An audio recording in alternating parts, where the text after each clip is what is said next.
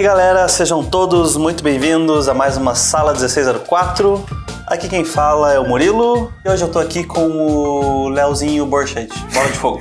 Leozinho Bola de Fogo é pra acabar, hein, Murilo? e o calor tá de matar. e aí, galera? E com a Vitória Botar. Olá, amigos. É, pessoal, hoje nós estamos aqui para falar sobre um mal que aflige muita gente, que é o bloqueio criativo, o safado, o maldito. Eu tenho certeza que você já passou por isso. Se você não passou, parabéns, você é uma alma abençoada. Talvez tenha algum problema aí com você, se você nunca passou. Não, por um talvez a bloqueio. pessoa seja uma máquina brilhante. Acontece, né? Existem pessoas. Que maluquice devaneio foi esse? Vai, continua, por favor. Antes da gente começar esse episódio, a gente tem recadinhos especiais. Recadinhos mais do que especiais, são importantes. Ah, você vai falar sobre aquela coisa. Ah. A coisa. Sim, eu vou falar sobre aquela coisa. Não pode ser, você vai falar sobre aquela coisa? Sim, aquela coisa é o que eu vou revelar agora. Ai, meu Deus, ele vai falar sobre aquela coisa. Estamos preparados para saber sobre a coisa. Suspense. Esse foi um exemplo da- do primeiro episódio do anime da sala 1604. Mas o que eu quero falar com vocês é o seguinte, que semana passada, quem ouviu nossa sessão de comentários, se você não ouviu, você não vai saber se você não for lá e ouvir. Mentira, você Quer vai dizer, vai saber saber agora. porque agora você vai falar, né, na verdade. Eu acho Mas- que a gente publicou no Stories também, Murilo. Ok. É. Se, Mas, você enfim. não tava sabendo, agora você vai saber. O povo pediu, o povo ganhou. E como sempre, né, a Revolution foi lá e fez. Exato. É, mas enfim, a gente perguntou se vocês estavam a fim de ter uma, uma sala de estudos, um canal de estudos no Discord da Revolution. E todo mundo animou pra fazer, todo mundo curtiu. E nós estamos lançando esse canal hoje. É servidor que fala, né, no Discord. Ah, é um canal no Discord, um servidor no Discord. Eu não sei. Esse, esse negócio do Discord é muito millennial. É cultura jovem, a gente não É, tá é, a atualizado gente não- direito. É, mas- eu não tô, não sei vocês, eu não tô. Mas eu vou entrar lá porque daí eu vou aprender a mexer, né? É, Daí- eu tô lá, meio tiozão, mas tô lá. Mas a gente aprende e a gente vai estar lá porque vocês não vão poder postar qualquer coisa lá. Vai ter moderação nesse grupo. Sem E- palhaçada. Mas é isso, a gente está abrindo o nosso o canal da Escola Revolution no Discord. Então vão ter várias salas lá pra gente discutir arte, pra ter feedback nos estudos, salas de áudio pra vocês montarem um grupo de estudos e ficarem conversando enquanto estudam. E a coisa boa do canal ter moderação é que vocês podem ter certeza que não vai ter baboseira, não vai ter é, spam, porque o bom é isso, né? Você garante que indo lá você vai encontrar o que você tá procurando. Exatamente. Então, pessoal, a partir de hoje, o link para você entrar no canal do Discord vai estar nos posts da escola, hum, nos podcasts, nos vídeos. Ah, se você não achar, você pode pedir, sei lá, pelo Instagram, pelos comentários, você que sabe. Mas é isso. As cachorras estão soltas, o canal está liberado. Podem entrar lá e começar a estudar, beleza? O link do Discord, ele não sei se tem como deixar um link fixo pra sempre sem expirar. Ah, é? É. Bom, então se esses links estiverem não estiverem funcionando, você pode pesquisar lá no Discord como pelo servidor da Escola Revolution, que provavelmente vocês vão achar. E é isso, se você não está acostumado com o Discord, eu posso garantir que é super fácil de usar. Então, agora ninguém mais tem desculpa para estudar sozinho. É só chegar lá e aproveitar, beleza? Então é isso e vamos conversar agora sobre o bloqueio criativo. Inclusive, uma das formas de você eliminar o bloqueio criativo é você estar no canal do Discord da Escola Revolution e lá você vai poder trocar ideias e nunca ter esse problema. Estou correto? Sim. Sim. Então, pessoal, hoje a gente vai falar aqui sobre bloqueio criativo. Ah, com certeza a gente já passou por esse tema meio por cima alguma vez, mas a gente nunca falou especificadamente sobre isso. E podem ter certeza que não vai ser a última vez que a gente vai falar sobre isso. Mas creio que esse é um problema que muita gente tem e eu vou começar agora perguntando para vocês: vocês têm esse problema com bloqueio criativo? Acho que primeiro tem que separar o joio do trigo. O que que é o bloqueio criativo? Porque há um tempo atrás eu achava que o bloqueio. Há um tempo atrás eu achava que o bloqueio criativo era uma coisa, mas até eu ter um bloqueio criativo de fato. E aí eu percebi que o que eu achava que era bloqueio criativo não era. Então me elucide com essas diferenças. Isso pode valer para mim, pode não valer para vocês. Sim. Mas quando eu estava é, improdutivo ou muito propício a procrastinar e eu achava que isso era um bloqueio criativo, na verdade eu só não estava no né, com a energia potencial para conseguir fazer uma tarefa. Essa diferença é muito importante. E aí, esses tempos, é, foi até no, no Inktober que eu tava fazendo meu Digitober lá. No terceiro dia, eu sentei para fazer, eu tava muito afim de fazer. Eu não tava afim de procrastinar, fechei tudo, todas as coisas que, eu, que poderiam me levar à procrastinação e eu simplesmente não consegui fazer nada.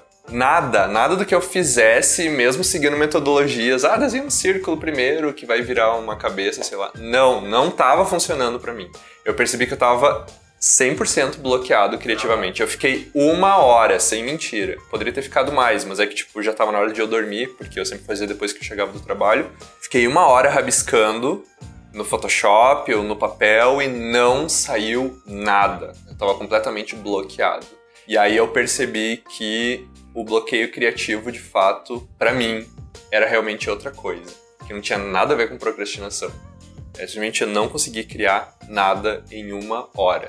Só que eu não consegui pensar em uma forma de sair desse bloqueio naquele momento porque já estava na hora de eu dormir. Mas eu acho que se eu tivesse tempo, provavelmente eu ia fechar o Photoshop e fazer outra coisa por pelo menos, sei lá, 15 minutos para depois voltar e tentar outra coisa. Porque eu percebi que na insistência não estava dando certo. E aí eu fiquei pensando, nossa, imagina uma pessoa que tá no trabalho e tem que entregar um negócio e tá se sentindo bloqueado. O que que faz? E aí eu pensei, o que que eu faria no caso de uma pessoa que tivesse que entregar um negócio, sei lá, para daqui uma hora, tem que sair, sabe? Tem que sair pelo menos um esboço do negócio para conseguir fazer ou chegar no cumprir o prazo, etc. E eu tive a oportunidade de conversar com o Flávio Voigt no. Não sei qual é o episódio, se é o 75 ou 79, é, em que a gente fala sobre. Um é sobre trabalho com que amo, porque me sinto frustrado, e o outro é quando você vai arrumar um emprego de verdade. E nesses dois ele me explicou, é, ele me, me chamou a atenção, na verdade, por um fato de que a minha personalidade é diferente das outras personalidades e que eu sou mais introvertido. Então a busca pela minha solução para determinados problemas tem mais a ver com a minha personalidade introvertida e não extrovertida, que para algumas pessoas funciona de outra forma, né? Então eu fiquei pensando como um cara introvertido como eu, em um bloqueio criativo, resolve as coisas. E é difícil, né? Nossa, eu fiquei. Eu, eu acho que eu já tinha passado por isso outras vezes, de de não conseguir resolver uma coisa, mas sempre foi na área do design, onde eu acho que eu consigo pelo menos fazer o feijão com arroz, mesmo quando eu me sinto criativamente bloqueado. Mas na área da ilustração eu fiquei completamente perdido.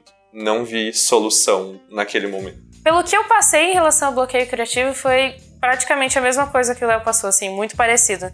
Em que eu muitas vezes passei por um período grande sem poder fazer meus projetos pessoais, assim, que eu tava sempre fazendo outra coisa, que eu não tava tão empolgada, e daí eu tenho o tempo que eu, que eu queria para poder fazer uma ilustração que eu queria fazer. Durante a semana eu ia anotando todas as ideias que eu tinha. Nossa, eu, nossa, quando eu tiver tempo eu vou fazer uma fada. Nossa, eu vou fazer minha personagem RPG que eu tô jogando. Eu anotava tudo, eu anotava conceitos abstratos de tudo, salvava imagens de referência que me inspiravam. E daí na hora de desenhar, todas as ideias me pareciam horríveis. Eu falei, cara, eu não vou conseguir fazer nada legal com isso, isso não é legal o suficiente.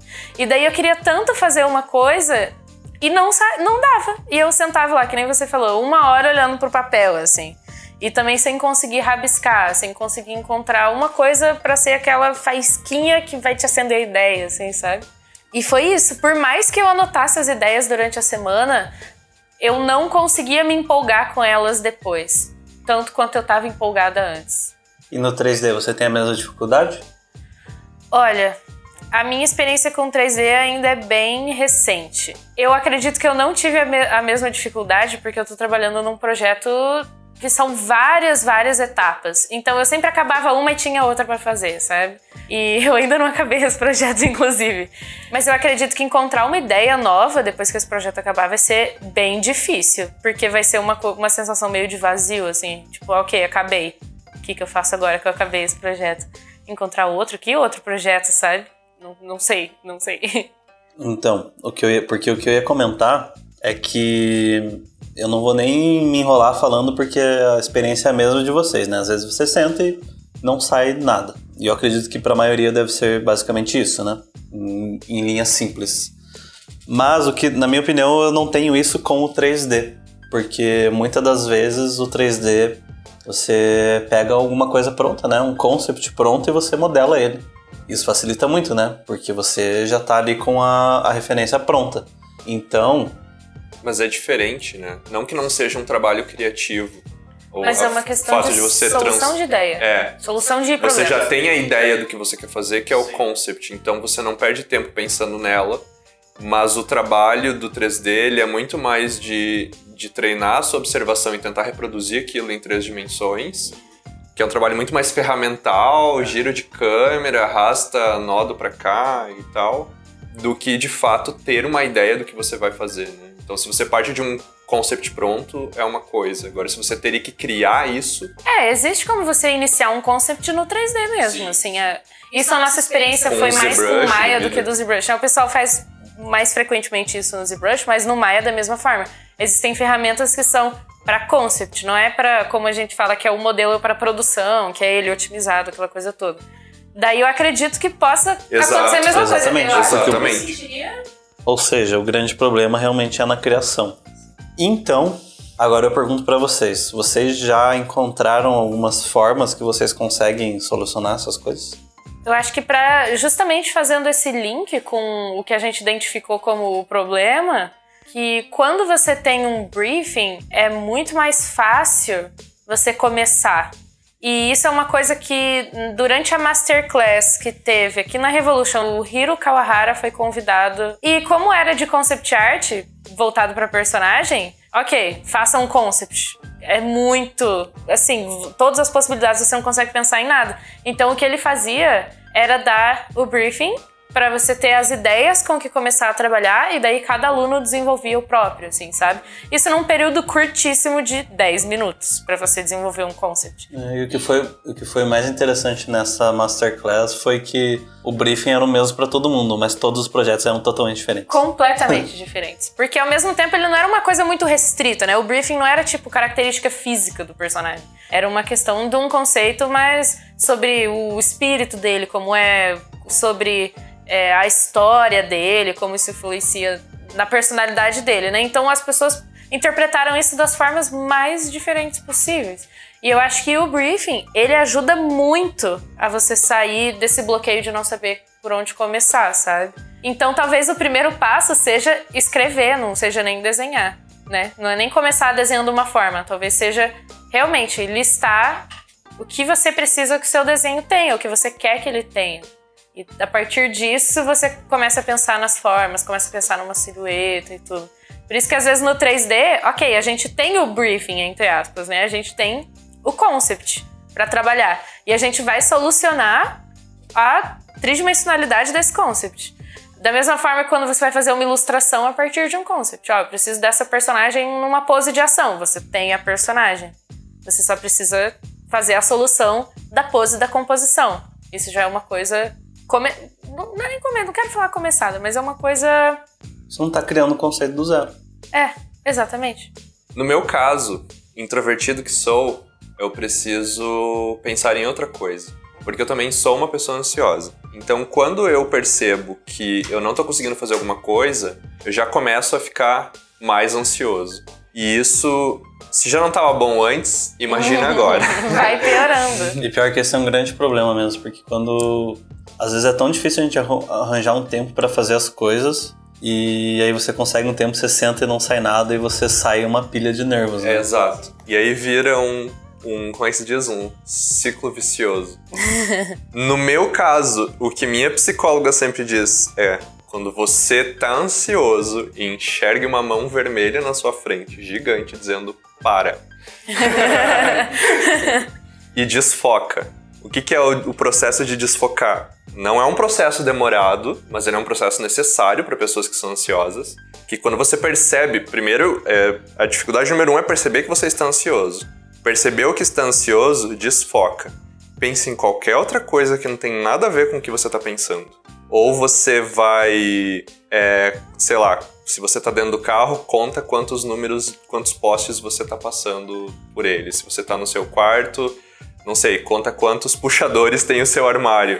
Faz qualquer outra coisa que não seja o que você está fazendo no momento. Pode ser ler um parágrafo de um livro, qualquer coisa. Você só precisa de um período de tempo curto ou um pouco maior, dependendo da pessoa, para você desfocar do teu problema inicial. Passa, passado isso, tendo feito esse processo de desfoque, você pode voltar para o que você estava fazendo e tentar solucionar o problema que é criativo nesse caso, né? Talvez funciona escrever um briefing, né? É, porque às vezes os briefings eles também vêm bem ruins, assim. Eu sei porque eu trabalho com, com design há muitos anos e o briefing ele é sempre resolve aí, né? Não te deixa nem um pouco seguro das decisões que você vai tomar.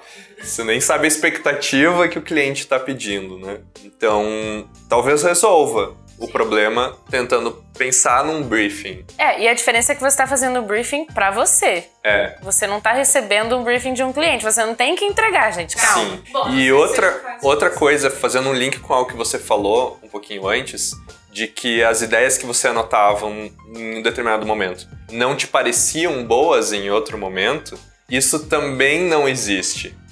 Porque o não parecer bom é um estado de humor eu nunca tinha pensado o que nisso. Me faz, o que me faz pensar nisso é que há um tempo atrás eu descobri um canal de YouTube de um pai que desenha os desenhos do filho como se fossem concepts para um anime japonês, assim. Ele pega uns rabiscos do filho dele, de, sei lá, quatro anos, que você diz, meu Deus, isso é um não tá legal, é um rabisco, sabe?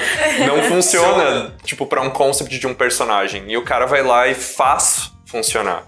Então ele parte de uma ideia que é puramente é, despretensiosa de uma criança, né? É super recreativa da, que partiu da criança para algo super sério e que funciona. Então, é, ele não acredita que aquilo é uma ideia ruim. Mas, claro, não é todo mundo que consegue fazer isso. Sim. Né? Mas ele consegue. Mas tudo para dizer que as ideias, elas não são ruins. É que às vezes você olhando para ela, você diz, nossa, mas que besteira isso, por que, que eu pensei nisso? Né? Se você ler uma entrevista que o Woody Allen deu para um. É um livro que tem várias entrevistas com vários diretores de cinema. E ele fala sobre o processo criativo dele. É justamente isso. Ele pega ideias no momento, escreve no papel e joga dentro de uma sacola. E aí, quando ele vai decidir os roteiros dele, ele vai abrindo aquelas palavras e vai decidindo. Se ele faz isso 100% puramente, isso eu não sei. Eu acredito que não. Meio dadaísta isso. Ele né? deve adaptar muita coisa. Mas se você assiste os filmes do Woody Allen, muitos deles você percebe que, tipo, as coisas não acontecem por um porquê. Parece que aconteceram. E aí o cineasta resolve dentro do roteiro o que ele tinha para resolver. Ou seja, ele tem umas ideias e ele aceita que aquelas são as ideias e que ele tem que trabalhar com aquilo, né? O, o que acontece muitas vezes é que a gente não quer trabalhar com limitações, porque a gente quer que a nossa criatividade flua, mas às vezes a gente precisa aprender a trabalhar dentro das limitações que nos é imposta para conseguir resolver os problemas, porque dentro do ponto de vista do mercado, você sempre vai ter limitações. Ah, é um personagem para um jogo, ele é um personagem que atira, então ele vai ter uma arma que atira a distância, ele vai ter uma determinada estrutura, ele vai ser homem, você tem que, vai ter que lidar com isso. Né? Ele vai, vai usar um gorro de Papai Noel, não sei porque que eu relacionei com isso. É que tá chegando aí dezembro, aí, tamo aí, ó. então, é, tem determinadas uh, limitações e você vai ter que lidar com elas, quer você queira ou não, né? É claro que muita, é, você vai ter um prazo maior, não é um prazo de uma hora, né? Mas lidar com essas limitações é importante para você aprender a superar o seu bloqueio criativo. Sim. Sim. É, eu gostaria de fazer um comentário sobre as duas coisas. Assim. Primeiro, a questão de anotar ideias. Para mim, é uma coisa que eu pratico, e mas não é 100% das vezes que ela é, é válida, né? Como a Vitória falou. Teve várias vezes que eu já anotei, tipo, nossa, eu preciso desenhar essa parada aqui, vai ser muito foda. E depois de um tempo eu falei, nossa, que ideia merda, né? E daí eu larguei. Mas, às vezes eu tenho ideias que eu gosto muito e que eu anoto e que depois eu olho e falo, putz, massa isso aqui, e eu continuo desenvolvendo aquilo. Então é super válido, eu acho, fazer isso, sabe? Essa questão da, de anotar as ideias. E só para deixar claro, essa anota essas anotações elas são feitas em qualquer momento. Então às vezes eu tô, sei lá, no, tô fazendo uma viagem, tenho uma ideia no meio da viagem, eu não tenho como esboçar no momento, eu anoto no celular, sabe? Então é uma coisa bem crua e bem simples mesmo.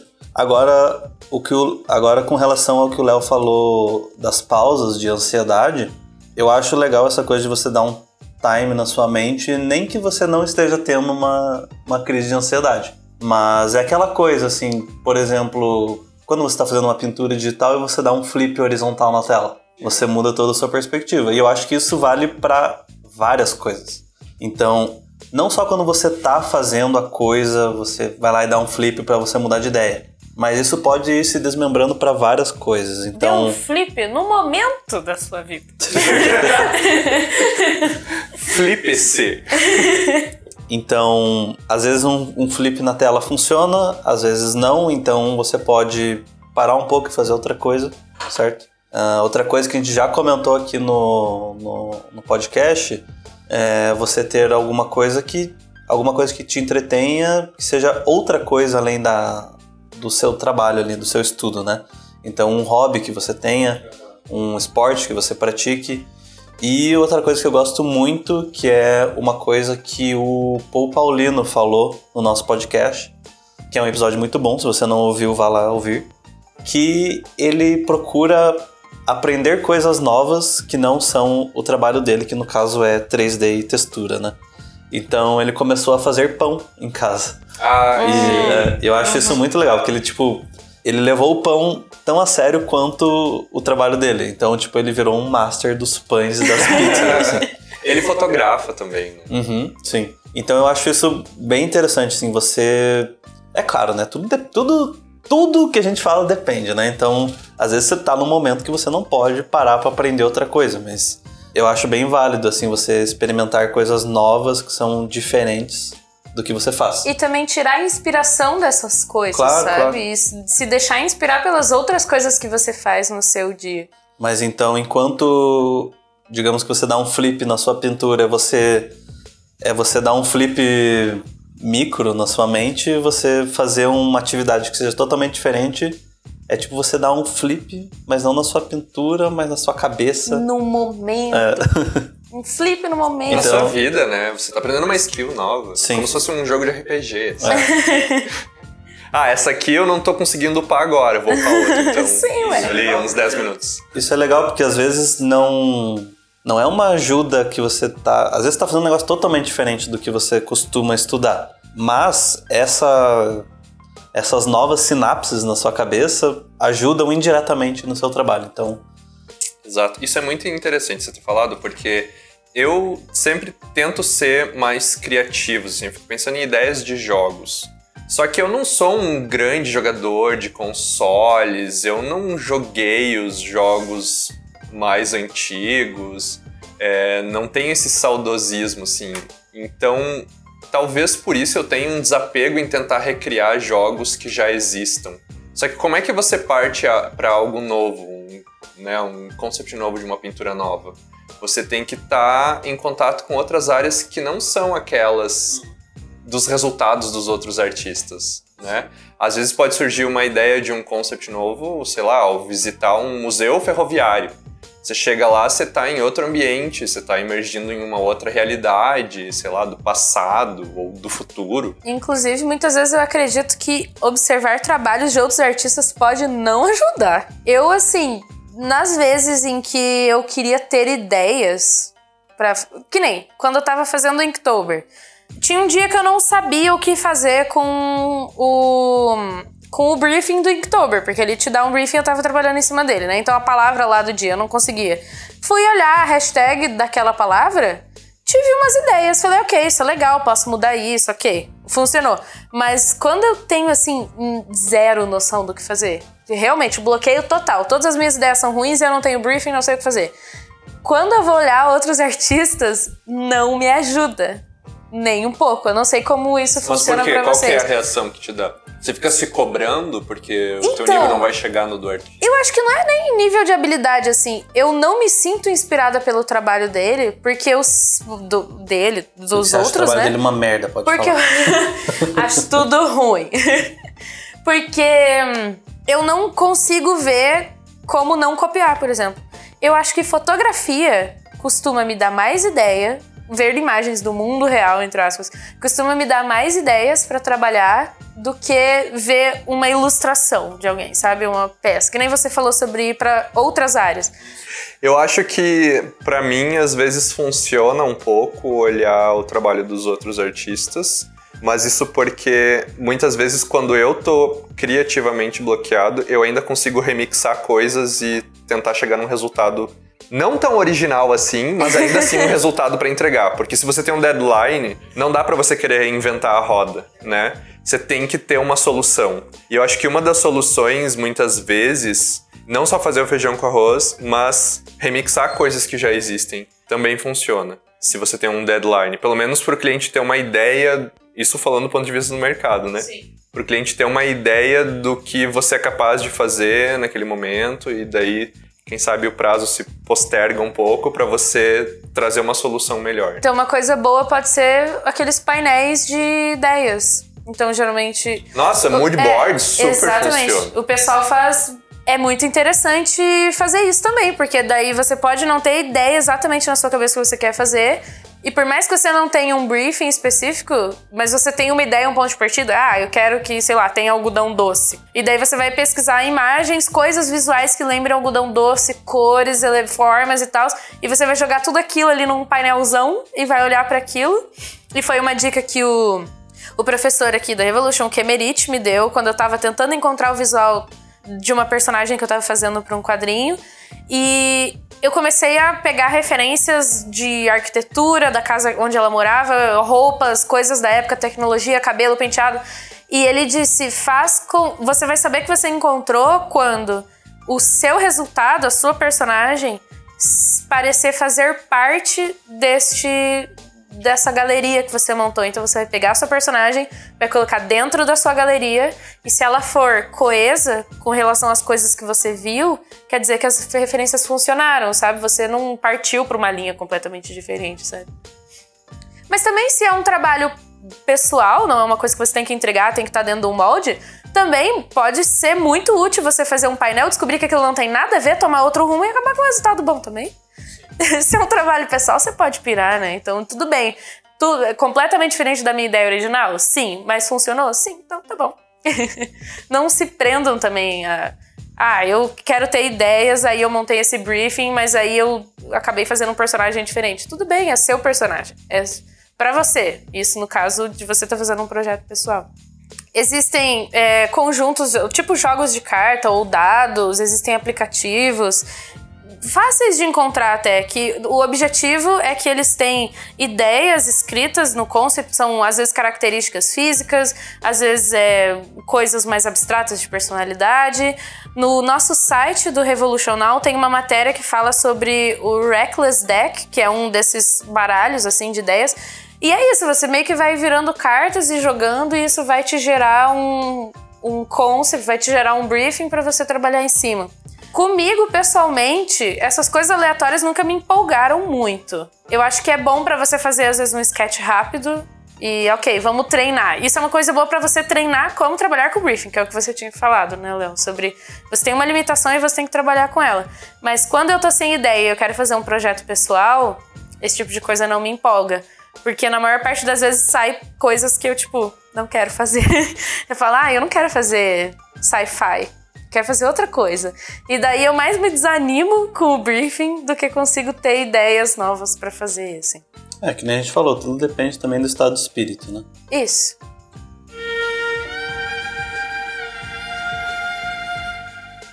Esse- essas ideias para solucionar os problemas das pessoas, tentar gerar aleatoriamente ideias para desenho é legal, mas também a gente tem que tomar um cuidado de que essas ideias às vezes parecem mais legais do que realmente são para determinadas pessoas, porque tem pessoas que acabam acreditando que elas precisam ter tudo isso pronto, perfeito, para elas finalmente conseguirem criar. Pode acabar E- virando uma muleta, né? Exato, e aí você acaba se auto-sabotando, né? Ah, eu só vou conseguir criar se eu tiver, sei lá, uma Cintiq. A mesa Wacom mais simples pra mim não funciona, porque eu preciso tocar na tela. Tipo, não, você não precisa tocar na tela, sabe? Ah, eu só vou conseguir criar se eu tiver esse baralho que gera ideias aleatórias. Tipo, não, sabe? Legal se você puder ter ele, mas ele não vai ser a solução de todos os seus problemas, porque o teu problema tá na tua cabeça, não tá na, Na ferramenta. na ferramenta, né? E eu acho que para concluir isso, eu vou dizer mais um ensinamento do grande mestre Luiz Felipe Kemerich. Olha só, é a segunda vez sendo Segunda citado vez. nesse podcast. Não por acaso. Não por acaso. O cara é o. O cara é o bicho. Grande mestre Jedi do desenho. né? Que é é uma coisa que ele fala na, na aula dele e que tipo, é meio que um, um tapa na cara, mas é que é muito verdade. E que eu entendi, ho- hoje em dia eu entendo essa observação dele, é que você. Não é que você não tem o que desenhar. E aí eu abro aspas. Ele diz, tu que é chato. e eu, e eu, eu penso, pensei bastante sobre isso e agora eu entendo, né? Que que você não precisa estar inspirado para estudar e para desenhar. Você pode simplesmente praticar. Hum. E isso me ajudou infinitamente quando eu entendi isso, né? Por exemplo, porra, eu quero muito desenhar, eu quero muito criar, mas eu não tô conseguindo. Ah, então eu vou assistir um filme. Não, você não precisa fazer isso. Você pode simplesmente pegar um tema qualquer, totalmente. Ah, então. Árvore. Árvore. Desenha um cubo.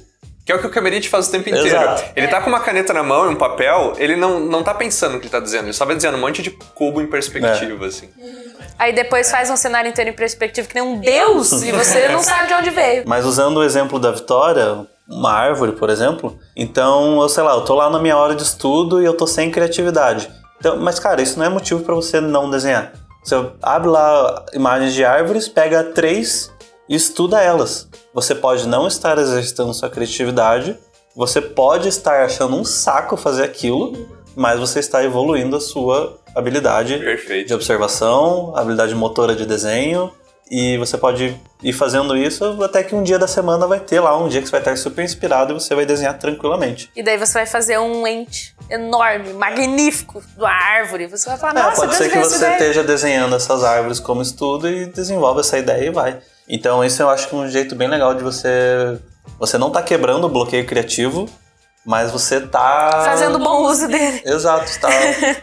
Tá se puxando. Exato. Você não precisa sentar ali com uma hora, pô, quero muito fazer um negócio, negócio não serve. Você não precisa sair com uma obra de arte magnífica, o trabalho da sua vida que vai pro seu portfólio. Aproveita e estuda. É. Você pode estar com um bloqueio criativo, mas evoluir mesmo assim.